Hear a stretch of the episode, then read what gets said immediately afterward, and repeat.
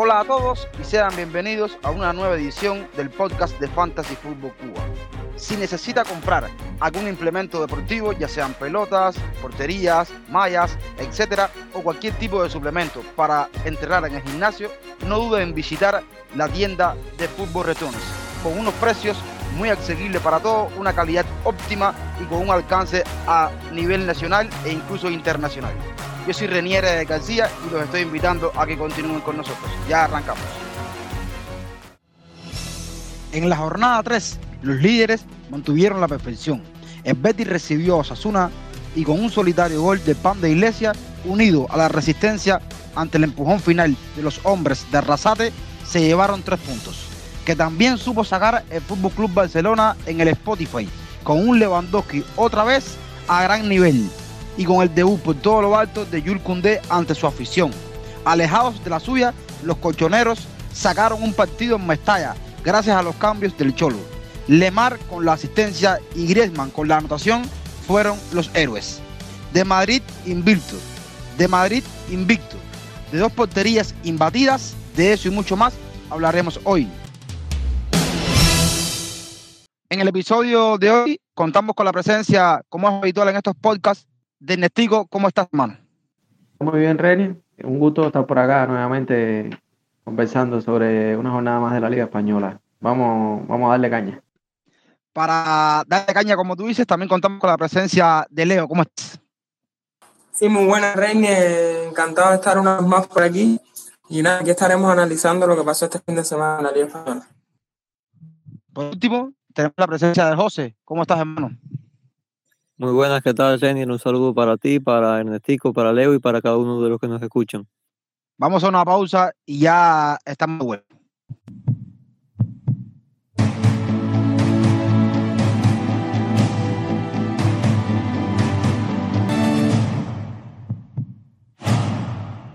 Estamos aquí en el podcast de Fantasy Fútbol Cuba para hablar sobre la jornada 3 de la Liga Española.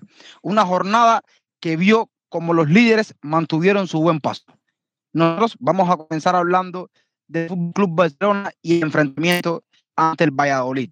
Un partido que a priori se tornaba bastante cómodo porque el Barça estaba de local y el partido transitió unos cauces eh, muy tranquilos para el Barça que supo solventar el mismo con una goleada incluida. José, ¿cómo viste este partido? Sí, el Barça recibía en, su feudo, en el Camp Nou, al recién ascendido eh, Valladolid de, Pacheta y, lo hacía con una novedad importante que era el debut eh, en partido oficial con, de Jules Koundé con la camiseta del Barça, eh, que partía desde el lateral derecho en, esta formación que, planteó Xavi hoy, volviendo a, una línea de cuatro en el fondo, donde Eric García y, y Araujo se mantuvieron como, o se presentaron en esta ocasión como los centrales titulares. Valdés repetía en el lateral izquierdo. Eh, un Barça que, que venía de, de, uno, de un segundo tiempo muy bueno frente a la Sociedad, donde había mostrado una mejoría en su juego. Y este partido eh, demostró una vez más que, que Xavi está, eh, está trabajando con el equipo durante estos 6-7 días que tiene entre cada juego. Eh, haciendo que, este inicio de campaña puedan trabajar ciertas cosas que quizá ya pasado a las fechas no puedan hacerlo y, el equipo demostró una mejoría. El primero, los primeros 40, 45 minutos, en, general, el primer tiempo, el equipo mostró un gran juego, eh, partiendo principalmente de querer construir desde abajo ante un Valladolid que generalmente esperaba un bloque medio, pero que se hundía con facilidad en la cancha y, replegaba. Y esto el Barça lo aprovechaba para hacer daño, principalmente llevando el juego desde la izquierda hacia la derecha para encontrar a Rafinha bien pegado a la banda derecha y poder hacer daño a partir de ahí, eh, moviendo la pelota con mucha velocidad y haciéndolo con, con sentido. Y en esto es, es clave que, que Conte se incorporara al equipo porque es un jugador que partiendo desde el lateral derecho te ofrece eh, calidad en el pase, te ofrece calidad técnica para que la pelota no le queme los pies, sino para ser un jugador más en esa circulación de, de balón que quiere Xavi para el equipo. Y, y, el equipo se vio muy bien, sobre todo partiendo de los dos centrales. Eh, la figura de, de Eric García es, clave en el juego. Eh, sobre todo con, conducciones hacia adelante para tratar de atraer jugadores y, encontrar hombres libres y también en, un aspecto muy importante que es los pases que hizo de pierna zurda desde, desde su puesto hacia el extremo derecho donde Rafinha estaba siempre abierto y, con esto eh, el equipo fue capaz de generar peligro con continuidad en el arco de Jordi Masip y, y en el primer tiempo logró llevarse una victoria parcial de 2-0, pero habían sido claramente superiores. Y en el segundo tiempo el equipo por momentos perdió la pelota y perdió un poco el dominio que tenía, recibió alguna situación de peligro en arco propio, pero siguió manteniendo por otros momentos eh, parte de ese, de ese buen juego que tuvo.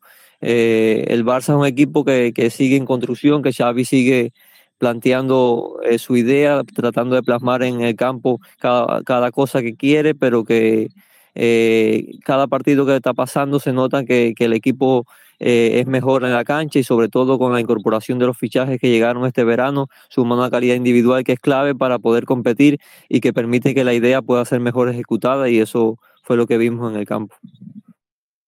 Sí, José, yo comparto bastante tu opinión, sobre todo eso que, que algunos jugadores puntuales de Barcelona y que en el segundo tiempo sí tuvieron algunos lapsos de partidos donde fueron un poco vulnerable el. Incluso Valladolid tuvo alguna oportunidad de, de hacer gol y, y, no fueron capaces de, de, transformarlo. Pero tú hablabas en tu inicio sobre el debut de Yukunde. ¿Cómo viste a, a Yukunde en este partido? Ya como tú decías, arrancando banda derecha. Y también, ¿cómo viste a, a Rafael Díaz, que, que estaba por esa misma banda, no? Sí, eh, Xavi lo colocaba a Cundé en la función que, que, le había dado en los primeros dos partidos a, a Ronald Araujo, eh, partiendo como lateral derecho, pero como un lateral derecho eh, que gana poca altura generalmente en el campo, es decir, que, que, se cierra muchas veces y otras se mantiene muy cerca de, de los centrales, es decir, que, que la amplitud eh, máxima lo da con los extremos y no usa los laterales. Y para esta función, Koundé es un jugador ideal. El francés ya sabemos las cualidades que tiene, lo demostró en el Sevilla de, de Lopetegui. Es un jugador de, de, mucha calidad técnica, muy inteligente y con virtudes defensivas sobresalientes. Y, en ese aspecto defensivo no fue exigido este partido, pero la calidad que tiene con el balón sí se notó y se notó mucho el, salto que hay entre que juegue Ronald Araujo en esa posición y que juegue él, porque es un jugador que permite crear circuitos de pase tanto con Rafinha, que era el extremo por esa banda, como con Gaby y como con el central eh, de ese lado y con Sergio Busqué. Y es un jugador que le da más rapidez a la circulación, que le da eh, más calidad técnica al pase, que incluso por momentos en este partido lo hizo dos, tres ocasiones, fue capaz de, de filtrar pases a la espalda de la última línea y también le permite al equipo algo que es muy importante para la idea que tiene Xavi, que es ser capaz de rotar posiciones, es decir, que una vez que Safiña partiendo desde el extremo derecho se, se meta hacia adentro, Cundé es un jugador que por la calidad técnica que tiene es capaz de, de darle la amplitud al equipo, de, de, llegar a línea de fondo por ese carril y, y poder darle la amplitud y permite, y permite que el equipo pueda rotar posiciones y a partir de ahí generar desequilibrio y plasmar la idea de, del técnico catalán. Y en cuanto a Rafinha, probablemente hayamos visto su mejor partido en, liga esta temporada, partiendo desde bien pegado a la banda derecha. Fue un jugador de, determinante tanto en, el desequilibrio, pero sobre todo en un aspecto importante, que era cuando enganchaba hacia la pierna izquierda y a partir de ahí eh, lanzaba envíos a la espalda de, la línea defensiva, sobre todo a la espalda tanto del central más alejado como del, del, lateral contrario también, es decir, tratando de ganarle la espalda a la defensa en el segundo palo y a partir de ahí llegaron dos situaciones de peligro, una con un cabezazo de, de Lewandowski que da en el palo y, y, faltó muy poco para que entrara y otra con, con el gol de Lewandowski cerrando el segundo palo. Y en ese aspecto Rafinha fue clave, es un jugador de, de una pierna zurda exquisita y que para la idea que quiere Xavi en este aspecto y teniendo a, un jugador como Lewandowski que te saca ventajas claras y que, que gana duelos en el área, eh, la, la, posición de Rafinha y, y, el papel y la calidad técnica que tiene y el nivel que demostró en este partido es clave y, y el Barça ya forma una banda derecha de, de gran nivel teniéndolo a Gaby, a, a Rafinha y a propio Yurkunde para, para asociarse y para ser los jugadores que, que creen ventaja en esa zona del campo. Yo lo que, lo que creo que, que con este partido de, de Koundé, que hemos hablado tanto de él, pero que me, hace pensar si, si es una solución puntual esto de, de lateral derecho, como lo vimos en su momento en Sevilla en, algunos partidos, pero visto este partido de Cundé, perfectamente se pudiera pensar que, que es el lateral derecho de Barcelona, porque es un partido a la altura de, de, de, un, de un, lateral derecho, ya lo decía José, eh, José del, del, lateral derecho que quiere Xavi, de lo que quiere jugar Xavi.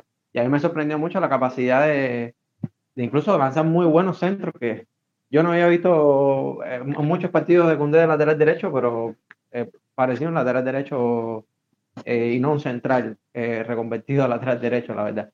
A mí me, me llama mucho eso la atención y, y es verdad que, que nada, que, que, tiene que pensarse los Chávez si, si, si, es su lateral derecho, si va a jugar de, de, central Cundé.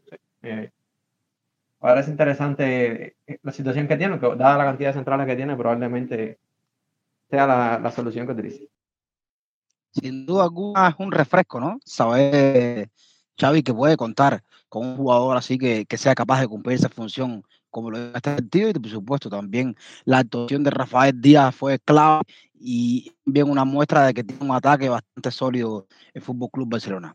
Pero vamos a hablar entonces ahora del Real Madrid. El Real Madrid estaba con Bra con una misión que era sacar tres puntos, arrancarle tres puntos al español lo hizo, al final termina sacando los tres fue a buscar, pero Ernesto, ¿viste este partido y qué se dejó?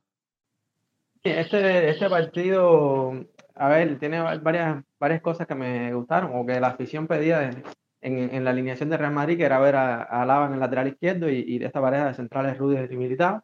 Y una cosa que, que yo quería ver era a, Chouameni jugando un partido titular con, con Modric, creo que si mal no recuerdo, no, no se había visto ese, ese trío, o si se había visto no se había repetido, yo quería ver cómo, cómo funcionaba el mediocampo, que, que, que, mi opinión es el, el, titular, más allá de que Valverde sea falso extremo o, o, se puede considerar como un interior por derecha, pero quería ver ese trío y entonces esas, son eh, algunas de las particularidades de la alineación, por lo demás, eh, más de lo mismo, eh, Lucas Vázquez entró por, por Carvajal, eh, creo que, que el Madrid se vio como un partido, o menos la sensación que me transmitió a mí, que, que iba a ganar fácil, parecía. Partido que en principio estaba, el Madrid estaba generando muchas ocasiones, ellos entraban por todos lados, tenían, no sé, a, a, al menos eso era lo que me transmitía, ¿no? Como que había muchas muchas variantes, esa variante de al lado por la izquierda es verdad que te, le da muchos juegos ofensivos a Madrid, Vinicio como siempre, por ahí un, eh, por esa banda siempre encarando, que hay que decirlo, no fue de su de sus días más aceptados en el regate, estuvo, erró muchos regates, creo que completó uno de, de siete, y, y, yo creo que el Madrid pudo, haberse, pudo haber abierto el marcador antes, pero al español le cae un gol eh, sobre el final de la primera parte que, que yo creo sin, sin hacer mucho, en un descuido de la defensa del Madrid, y, en, y, y una de las armas que tenía el, el, el español, que es, ese, es esos balones, balones aéreos, sobre todo buscando a José Lu, y, y, en una jugada de ese tipo llega, llega, llega una, una jugada en que José Luis se encuentra mano a mano con, con Courtois y por mala fortuna termina después de Courtois golpeando en Militao y, y, anota a José Luis. Entonces, el español creo que sin, sin haber hecho los méritos se encuentra con un 1-1 y, y, eso cambió un poco la segunda parte. Eso les dio un aire o, eh, no sé, fue otro el equipo que se presentó en la segunda parte creo que, que el Madrid, o, o, no sé si fue una especie de relajamiento o la intensidad que le puso el español el partido complicó un poco la cosa. Después el, partido cayó en una dinámica de ida y vuelta que sí, que creo que en ese, en ese medio Madrid se mueve muy bien. Cuando el partido entran así en ida y vuelta, sabe que siempre va a hacer daño y se sienten confiados cuando están en esa situación. Lo que de mi punto de vista creo que, que, arriesga un poco, porque eh, por momentos de partido parecía que el español podía podía irse arriba y, y, se le complicaba, se le ponía cuesta arriba al Madrid, pero se impuso al final el talento, el talento arriba lo tiene en Madrid. Y, y bueno, él marcó la diferencia, sobre todo con las entradas, los cambios de Ancelotti que fueron muy aceptados, que la entrada de Camavinga, la entrada de Rodrigo, que le dieron un aire y creo que cambiaron un poco el partido y, y pusieron la balanza a favor del, del Madrid, sobre todo en ese ida y vuelta, Camavinga cuando entra en esas situaciones es, eh, es un tren y, y es, un, es diferencial en esas situaciones. Y Rodrigo, que sí lo vi, inicialmente no, no entró en el partido. Sí, estaba como una marcha por detrás también por el tema de que venía de lesión. Lo vi errando pases. El Madrid tuvo alguna que otra contra. Creo que iba en superioridad con Vinicius y, y Benzema adelante y no terminaba de decidir, de decidir bien Rodrigo. Pero tuvo una que se la puso a Benzema perfecta para, para, para el 2 a 1. El, el Rodrigo definitivamente un jugador que tiene magia. Y, y, nada, al final, después en el minuto 90, 90 y tanto, hay una expulsión de portero y el, y el tercer gol de Benzema de, de, falta con, con Leandro, Leandro Cabrera de, de portero, que quedará como, como anécdota, pues ya el partido estaba prácticamente sentenciado con, con ese gol de, de Karim. Y bueno, creo que, el, que al final los Ancelotti vuelven a sacar un, un partido cuando estaba complicado, se han acostumbrado a eso. Nada, creo que tres puntos válidos y merecida victoria para el Madrid. Leo, eh, el intervención Ernestico ahora menciona los recibos eh, Madrid. Yo, viendo este partido, me venía a la memoria aquella eliminatoria de vuelta contra Manchester City, que Madrid termina dándole la vuelta con o sin, si los tres haces del mediocampo sobre el césped en aquel momento. En esta vez eh, ya no está Casemiro, pero ya había salido Luca Mori y Tony Kroos cuando ocurre la, la, remontada. ¿Cómo viste, Leo, el papel que jugó Camavinga sobre el césped? Y por el lado del español, ¿qué te pareció Sergi Sí, Reine, creo que el chico describió muy bien el partido, ¿no? Eh, sobre todo en esa segunda mitad, que, que, como él decía, que cambió un poco con, con ese que a mi entender también fue un poco injusto, ¿no? Me parece que, que, el español no había, no había jugado su mejor fútbol en esa primera mitad, y bueno, se encontró una jugada aislada dentro, dentro del partido y bueno, se lograron ir con un 1 a 1 que, que los llenó de confianza y el, y el partido en el segundo tiempo fue fue totalmente diferente, ¿no? Voy a empezar por la figura de, de Sergi de que, que me parece, ante la ausencia de, Raúl de Tomás, mejor jugador que tiene disponible a día de hoy eh, Diego Martínez en ese español, ¿no? Me parece que, que, que hizo un partido bastante bueno, bastante aceptable, eh, moviendo los hilos de, del juego de español, sobre todo moviéndose entre línea a la espalda de, de Chouameni y, y el frente de los centrales de Madrid logró colocar varios balones de muchísimo peligro.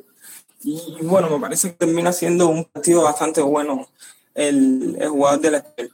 Y como, o sea, como me preguntabas por Eduardo Camavinga, ¿no? Ya creo que el Nestico también lo mencionó, es que está siendo una constante, ¿no? Que, que el francés es una solución ante este tipo de, de escenario, ¿no? Él y Rodrigo, creo que, que Ancelotti estuvo de 10 a la hora de, de ver el partido, ¿no? Como, como estamos hablando, el español dio un paso al frente y desde mi punto de vista creo que, que, que no era lo correcto, ¿no? Es cierto que estuvieron cerca de, del segundo gol, una, una gran atajada de Courtois ante un disparo que más ropa de José Lu, pero bueno, creo que y bueno, al final terminó pagando, ¿no? Ya, ya, lo mencionamos, la jugada de Rodrigo que prácticamente se la tira por la mano, ¿no? Es un centro con el pie, pero es que el centro fue tan preciso que parece que, que lo lanzó con la mano y se va también haciendo el 2-1. Y bueno, viendo la figura de Camavinga, que te diría que es que es que es imponente la manera que se que, que, que logra sobrepasar a los rivales, sobre todo con, con, su físico, ¿no? Pero hace poco, creo que hace dos o tres días, lo, lo comenté en Twitter, ¿no? Que me,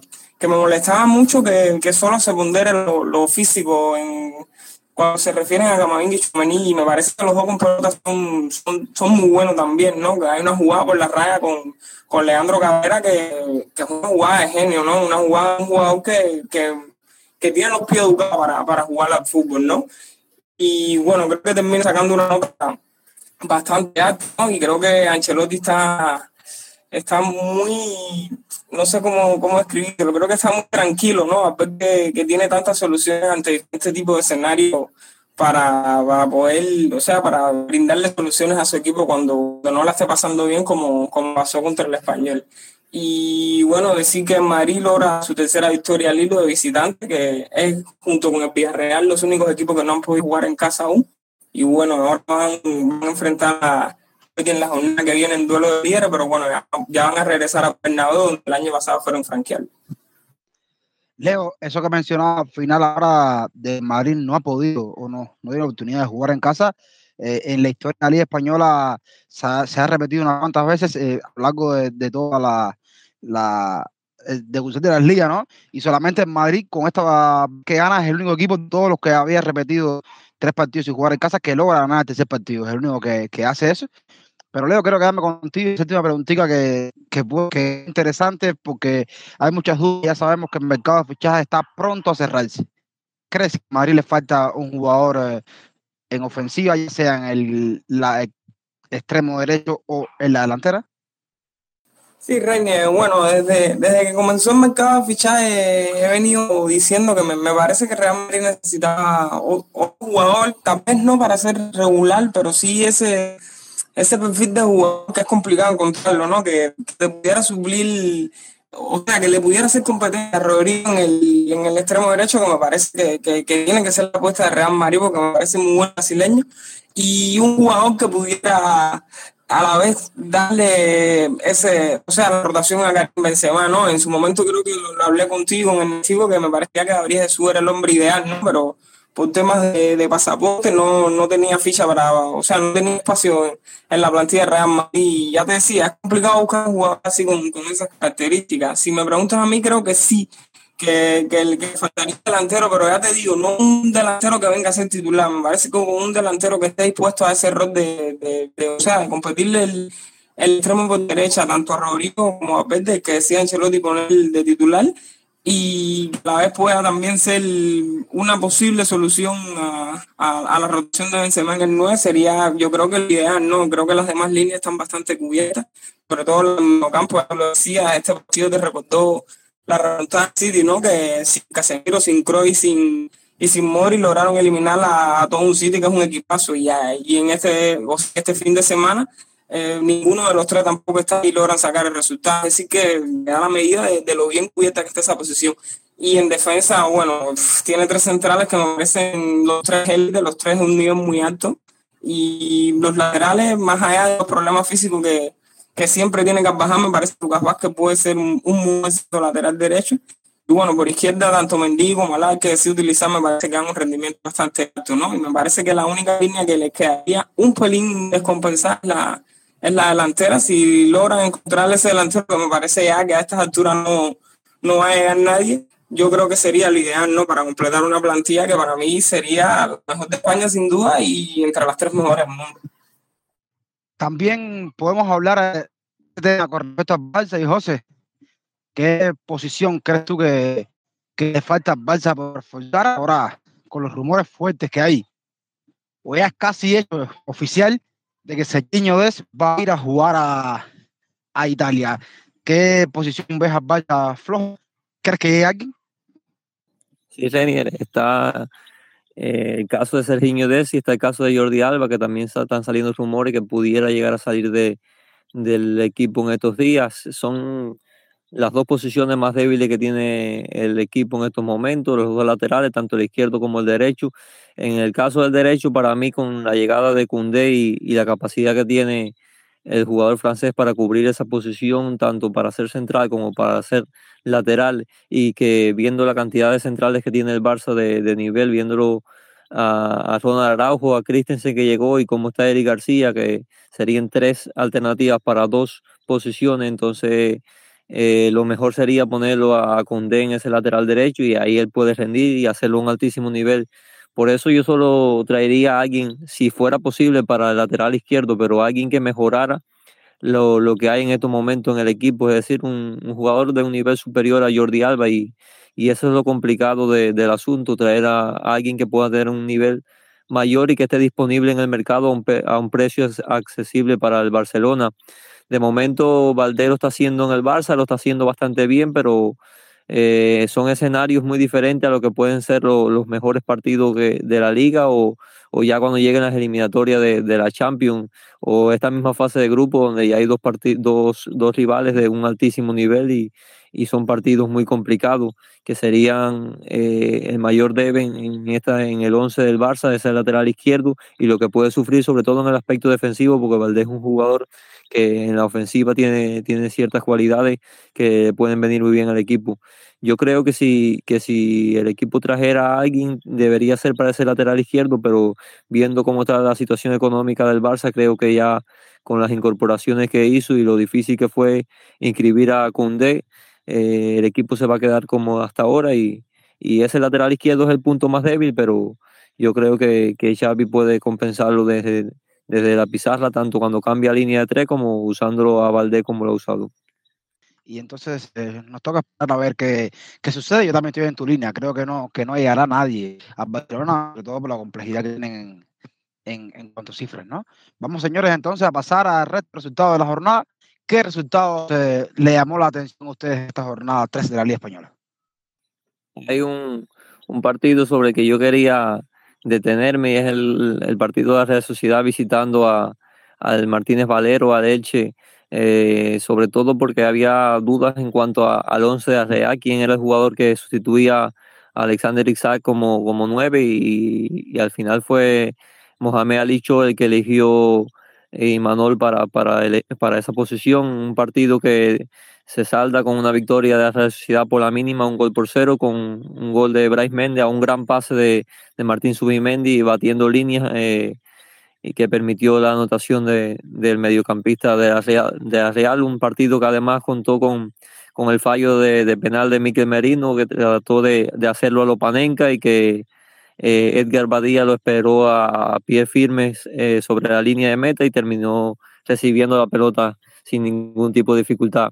Y otro de los partidos interesantes en la jornada fue el Rayo Vallecano recibiendo en su, en su feudo al Mallorca de, del Vasco Aguirre, un partido que termina llevándose los visitantes por dos goles a cero con un gol de cada uno de, de sus puntas, el primero de Vedat Muriki y el segundo de Kangin Lee, ambos goles que llegaron con, con dos errores graves de la salida del equipo de Andoni Iraola, eh, algo que se ve poco en este equipo, pero que, que en, este partido puntualmente lo penalizaron y al extremo, porque en ambas situaciones eh, el equipo visitante no le perdonó y, y terminó, terminó anotándole los dos goles para, para llevarse la victoria, un partido donde Patesis volvió a jugar de central cubriendo la, la baja del sancionado Florian Leyun. Un resultado que me parece importante, Renier, es, es la derrota del, del Sevilla en, en, en, casa de, de, la Almería 2 a 1. Eh, es un Sevilla que ha tenido un comienzo muy malo, ya la, lo hablamos en, en pocas anteriores y, y, se agrava esta situación de Sevilla que, que hay una relación tensa ahí con, con, con Lopetegui, eh, la afición, también hubo, se dio una situación ahí con, con, la afición también, una situación un poco ridícula saliendo Monchi con los, con los jugadores, como que a calmar un poco a, a, cierta, a cierta parte de la grada. Y, y, me llama la atención de este partido los, los goleadores por parte de, de, la Almería, de nuevo Ramazani y Umar Sadik. Esos son dos nombres que, que cuando hicimos el, cuando estuvimos estudiando los, los ascendidos para qué época que íbamos a hacer, eh, yo estuve viendo los videos de la Almería y y esos jugadores me llamaron la atención, bueno, eran de los, de los jugadores a destacar y, y, y, ya en primera están teniendo impacto. Vamos a ver si, si finalmente se queda Sadik, eh, si logran retenerlo hasta mañana, aunque creo que la intención de la María es venderle y sacar un dinero por él, pero definitivamente es jugador a, a, seguir si se mueve para otro equipo de, de la Liga Española. Sí, el caso de, de Umar Sadik, yo leí hoy que posiblemente termine jugando en la Real Sociedad siendo el, el relevo de Sander Isaac que se sale a, a, la Premier League. El resto de resultados de la jornada, como habían mencionado, Real Betis ganó un gol por cero con un gol de Panda a Iglesias, sigue enrachado el Panda haciendo goles en cada uno de los partidos. Celta de Vigo que visitó a, a, Girona y le ganó 0-1 con un gol de quien más, si no es de Iago Aspas.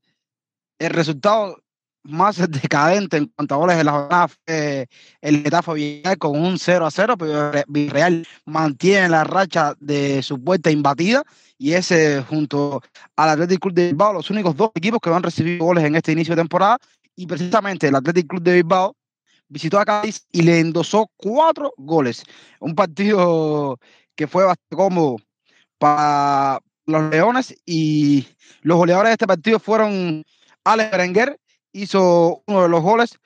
Un jugador que entró de campo, Goka Gurruceta, hizo dos goles. Y William hizo primero y erró un penalti también el delantero. Fueron los goleadores eh, en este partido. Y el último resultado acá es el Atlético de Madrid que le gana a Valencia un gol por cero con ese gol de Antrim que le salva los tres puntos al Cholo Simeone. De esta forma, la tabla de posiciones va quedando después de la jornada 3 con dos líderes empatados con nueve puntos, con un pleno de victorias. Son Real Madrid y Betis. Barcelona en el cuarto lugar y cierra la clasificación a Champions el Villarreal en el cuarto puesto. Los últimos lugares, los tres últimos lugares, Cádiz, que no ha ganado todavía ni ha sumado, no, no ha tenido puntos. Valladolid y Getafe con un punto. Así va la liga de manera general. Ya nosotros vamos a ir eh, despidiendo. Con todo haber estado con ustedes conversando un poquito sobre la liga española. Un placer eh, contar con la presencia de todos nuestros oyentes y les doy las palabras que se, para que se despidan. Muchas gracias. Pues gracias a ti como, como siempre y, y, a, y, a, Leito y a, y a José, porque de verdad que aprendo mucho con, con ustedes y se siente muy bien este ratico que pasamos por aquí. Espero que, que los oyentes lo, lo, sientan así también. Sí, muchas gracias. Un placer estar aquí con ustedes y un saludo para todos. Tenny, eh, agradecido por, por, la oportunidad nuevamente de estar aquí. Eh, saludo para todas las personas que nos, que nos van a escuchar, para el resto del colectivo y pues nada, aquí estamos para la próxima ocasión. Estamos llegando al final del episodio de hoy. Ha sido un placer eh, contar con todos ustedes por aquí. Recuerden que pueden seguirnos en las redes sociales. En Twitter nos encontramos bajo la cuenta arroba fan-food-cuba. También pueden seguirnos en Telegram y ser parte de nuestra comunidad y participar en el debate que tenemos a diario. Yo soy Renier, ya me estoy despidiendo. Recuerden que en la descripción del podcast aparecen las cuentas personales de cada uno de nosotros y como siempre les digo, chao, los quiero y cuídense.